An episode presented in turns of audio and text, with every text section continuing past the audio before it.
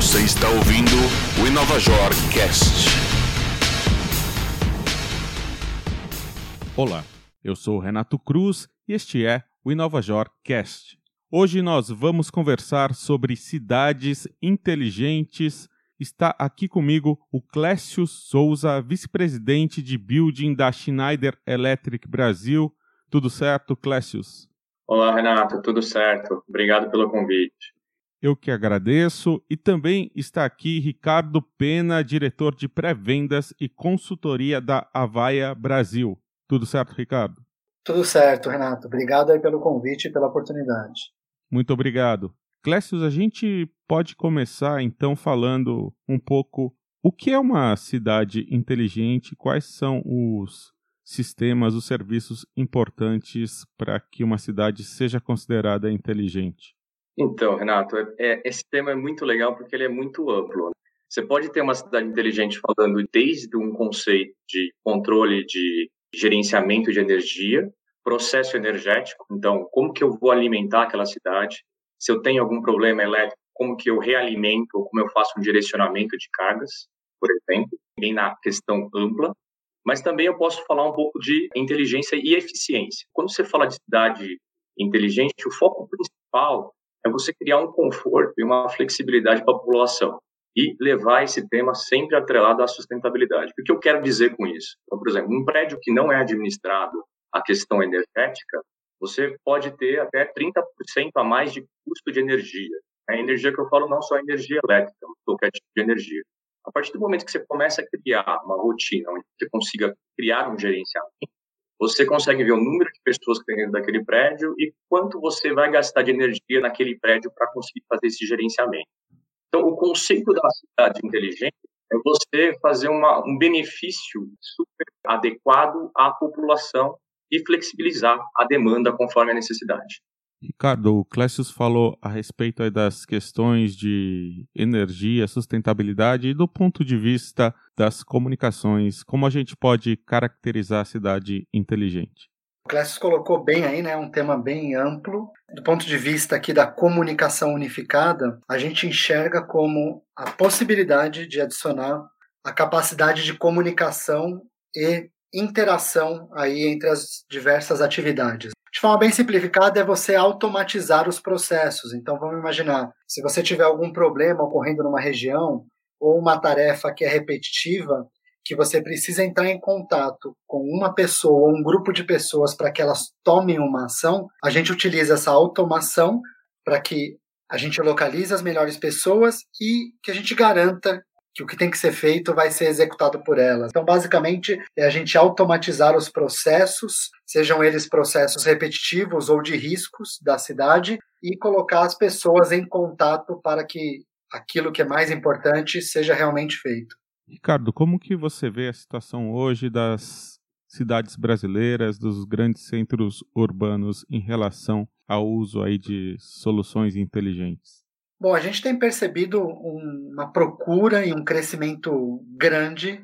Eu diria que ainda tem muito a ser feito, né? A gente tem uma quantidade de cases que vem crescendo, mas ainda é pequeno. Mas o mais interessante que a gente enxerga nesse momento é a conscientização. Então, os administradores aí das cidades têm começado a perceber que automatizar as tarefas, garantir que elas funcionem, é cada vez mais importante no nosso dia a dia. Então, a gente tem muitas atividades hoje nas cidades que dependem de uma interação humana. E às vezes a maneira que a gente vai garantir que aquela pessoa esteja lá, que ela execute, ela não é tão eficiente. Então a gente hoje em dia tem feito aí uma série de apresentações e até alguns trabalhos com algumas cidades para que atividades do dia a dia, coisas rotineiras, sejam automatizadas, né, para que elas comecem a fazer parte. Então eu vejo que a gente ainda está no começo, a gente não está num nível de maturidade tão grande como a gente está para outras tecnologias, mas o mais legal que eu percebo nesse momento é a conscientização. Então a gente está num momento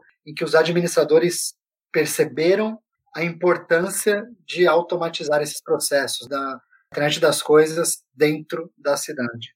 Clécio, e como você vê o edifício inteligente, que é uma parte importante aí da cidade inteligente, como esse conceito está sendo adotado aqui no Brasil?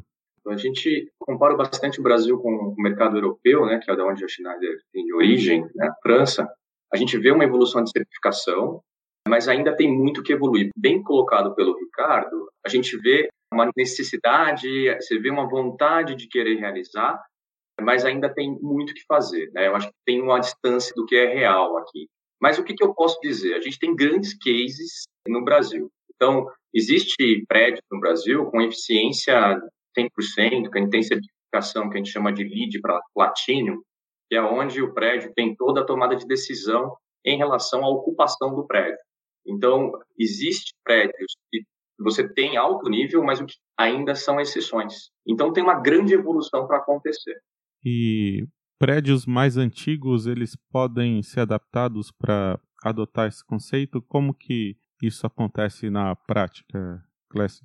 Hoje, o que acontece cada vez mais com a questão de você ter tecnologia Wi-Fi ou tecnologia com dados junto com, com alimentação, né, que seria no mesmo cabo, é muito fácil você fazer retrofit. É muito simples você fazer retrofit.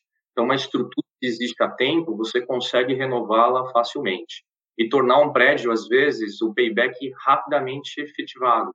Porque quando você pega um prédio, o conceito de, gasto de energia está sempre atrelado muito fortemente, não à iluminação, a iluminação é parte, mas sim ar-condicionado. A partir do momento que você consegue gerenciar e medir, você consegue fazer uma transformação e muitas vezes você consegue fazer um retorno de investimento fácil. Então, é possível fazer isso. Ricardo, o que a gente tem de casos interessantes de uso de internet das coisas por aqui?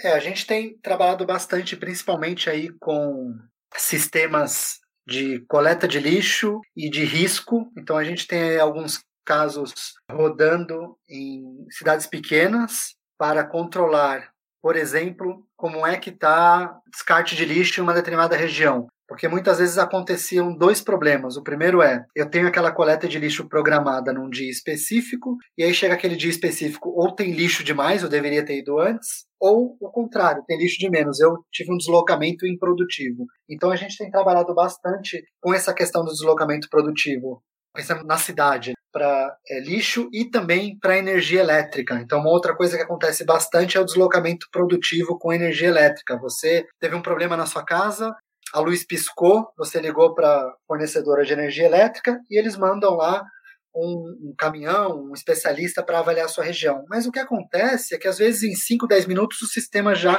normaliza. Então eles acabavam tendo um custo de deslocamento que é desnecessário. Então, o que, que os sistemas fazem? Eles vão checando, eles vão automatizando, e se em qualquer momento for percebido que aquilo já está resolvido, no caso da energia elétrica, ou que não é necessário uma coleta de lixo, ele avisa as empresas, as companhias que não é necessário prestar aquele serviço. Então são assim processos que na hora que você olha parecem extremamente simples, aquelas ideias do tipo, poxa, como eu não pensei isso antes?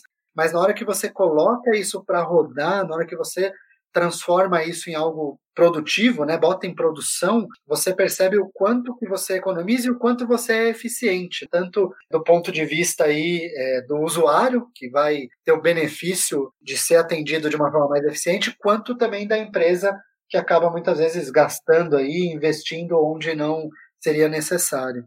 Ricardo, nesse momento que a gente está vivendo aí de pandemia, existe algum serviço que seria mais útil para as pessoas aí que estão em isolamento social, preocupadas com saúde? Como que você vê aí as prioridades de sistemas de cidades inteligentes agora? Tá, olhando para o ponto de vista aí da saúde, a gente tem até uns cases interessantes que é de avisar o usuário sobre a condição dele de saúde. Então a gente tem alguns laboratórios hoje que na hora que exata que o exame é liberado, então sem esperar o usuário precisar entrar ali no sistema e saber como está a saúde dele, a gente já envia informação. Então, pegando o exemplo da pandemia, hoje a informação não é só mais para o paciente, para a pessoa que fez ali o exame. Se a pessoa estiver infectada, imediatamente as, as autoridades devem ser comunicadas. Então, o governo, etc., ele precisa ser comunicado. Então, hoje, o que, que isso está ajudando? A acelerar um pouco esse processo. Então, na hora que é detectado uma doença ou um caso específico, não só o paciente é avisado, como também o governo, o hospital, para que sejam tomadas todas as medidas. E aí a gente pode olhar casos não aqui no Brasil, mas fora, que as pessoas inclusive estão monitorando esses usuários que foram detectados com o vírus. Então, se você foi detectado que você está com o vírus, a partir de agora eu vou começar a te monitorar para que você não se desloque, para que você realmente faça a quarentena. Então, são possibilidades aí que a gente vê nesses momentos até para a gente garantir a saúde coletiva. Classes, qual que é o impacto para pessoas de conforto e também de redução de gastos quando elas vivem ou quando elas trabalham num prédio inteligente? O que, que é legal, eh, Renato, mencionar principalmente, vou dar um exemplo que a gente tem, que é assim, tem um dilema muito grande do valor do ar-condicionado por andar. Às vezes tem gente que quer um ar-condicionado de 23 graus ou 22 graus. Você consegue, no sistema, por exemplo, da Schneider, dizer qual a temperatura, democraticamente, as pessoas votam no andar e que temperatura que ela gostaria. E o set point entra com uma temperatura média que você pode colocar em relação àquilo que foi atribuído à moda. O que eu quero dizer? Então, você transforma o sistema de ar-condicionado muito mais democrático por andar, ou por sala também, a gente pode fazer a detecção de quanto eu tenho de carga, quantas pessoas tem naquela sala e qual que é o ar-condicionado que eu gostaria de colocar. A iluminação, ela vai atender, ela vai ligar ou desligar na presença das pessoas, mas ela também pode diminuir ou aumentar em relação à luminosidade que eu tenho externamente. Tudo isso é controles que eu posso implementar e gerenciar, e gerenciando a energia também do prédio e eficiência do prédio. Outro conforto também é você ter carregadores de veículo elétrico, fazer o gerenciamento dessas cargas através de plataforma de software. Então, eu coloco um carregador lá, onde eu tenho um cartão ou eu tenho o smartphone, que eu libero o número de kilowatt que eu quero para cada carro que vai fazer aquela carga. Então, toda essa solução a China detém e é possível fazer. Ô, Clécius, um, um exemplo aí interessante, acho que tem tudo a ver com prédios, de uma empresa que eles tinham um problema que alguns funcionários abriam ali o filtro de água e esqueciam aberto à noite, né? E a empresa estava acordando de, de manhã, o pessoal chegava, a empresa alagada. E aí eles colocaram um detector para que toda vez que vazasse água, tocasse um alarme e avisasse a administração do prédio para acessar ali o escritório e desligar esse bebedor específico, né? É algo assim também simples, mas é, é muito efetivo para uma administração inteligente de um prédio, né? Com certeza. É, e aí, pegando um pouquinho da questão de manutenção, todo o sistema, como você comentou, é, é, é intuitivo. Se eu tenho alguma demanda, algum problema, eu posso gerar uma mensagem ou alguma, alguma informação para quem vai fazer aquela manutenção ou aquela situação, porque teve um problema de correção dentro de um prédio. Hoje, todos os produtos da, da Schneider estão conectados, desde um disjuntor, um pequeno porte, até a cabine primária dentro de um prédio. Então, você consegue monitorar tudo isso.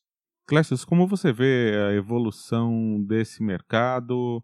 Ou as empresas, os consumidores já estão conscientes, preocupados com essa questão? Existem, de repente, legislações que incentivem aí a instalação de sistemas inteligentes nos edifícios? Como que você vê daqui para frente essa situação? Renato, a gente tem um crescimento muito dessa demanda, tá? Quando você falou, eu não vejo tantos novos empreendimentos, mas eu vejo muito novo, muito empreendimento já antigo, na verdade, com a ideia de fazer retrofit. Então tem uma demanda muito grande de eficiência Principalmente o foco é eficiência e conforto dentro dos prédios. Acho que no Brasil é isso que a gente tem com demanda. Sobre legislação, existe muita coisa sobre a questão de você ter o carbono neutro, que é dentro das demandas você ter uma emissão de carbono neutro, e a eficiência está muito ligada nisso. Isso é uma demanda que está muito latente para a gente. E você, Ricardo, como você vê a evolução desse assunto, cidades inteligentes? Já que ele é tão ligado aí a administrações municipais, prestadoras de serviços públicos, a gente está numa situação aí meio difícil. Como é que você vê a evolução desse tema? É, é um tema, como a gente até chegou a comentar, que ele já está na consciência aí coletiva, então eu diria que a maioria hoje já tem a consciência que é necessário, que dá para fazer. Eu acho que agora é a gente acelerar os processos, é, começar a ter cada vez mais cases, porque isso acaba sendo replicado para outros lugares. Então, na hora que você vê uma cidade publicando aí, sendo reconhecida pelo valor que está economizando ou pelo valor que está gerando para a população, isso começa a ser replicado para outros municípios. então, a gente começa a acelerar cada vez mais. A tecnologia já está aí, está disponível. Então, hoje, eu vejo que evoluiu demais até os sistemas de monitoramento e automação. Então, desde chips para monitorar o que está acontecendo, seja emissão de gás, energia, fogo, então qualquer elemento pode ser monitorado e também os sistemas de inteligência artificial para receber essa informação do monitoramento, exatamente o que está acontecendo e saber qual é o próximo passo. Né? Então, acho que a, a, tendência é a gente crescendo e é exponencial. Né? Quanto mais cases positivos a gente tiver, acho que mais municípios vão querer expandir e utilizar essa tecnologia. Renato, só um adendo aí para comentar também. Acho que assim, o Brasil ele tem a particularidade dele. Então, eu acho que muita tecnologia que às vezes ela é desenvolvida fora e a gente tem que fazer uma adaptação para aplicabilidade aqui. Então, a gente tem uma questão de gestão de custo às vezes um pouco mais forte. E aí você tem que adaptar algumas plataformas ou algumas soluções para o mercado brasileiro. Normalmente é nesse ponto de tornar soluções mais acessíveis? Sim, muitas vezes você tem que tentar ter uma solução um pouco mais econômica, que eu posso dizer com grande inteligência, com grande acesso, mas tentar uh, utilizar uma maneira que fique um pouco mais econômica. Esse é o começo, e conforme você vai evoluindo, você vai criando essa plataforma e vai colocando mais pontos, mais sensores, e assim você vai evoluindo toda a eficiência. Quanto mais você mede, mais você se torna eficiente. Sempre falo, você não consegue é, gerenciar nada que você não mede. Eu sou o Renato Cruz e este é o InovaJor Cast. O tema de hoje foi cidades inteligentes. Este episódio foi gravado remotamente por causa do isolamento social. Eu conversei com Clécio Souza, vice-presidente de building da Schneider Electric Brasil. Muito obrigado, Clécio. Eu que agradeço, Renato, pela oportunidade de estar aqui.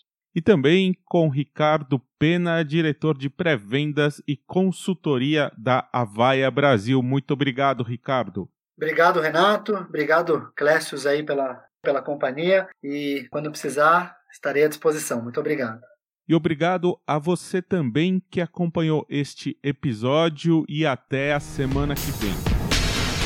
Você ouviu o InovaJor Cast.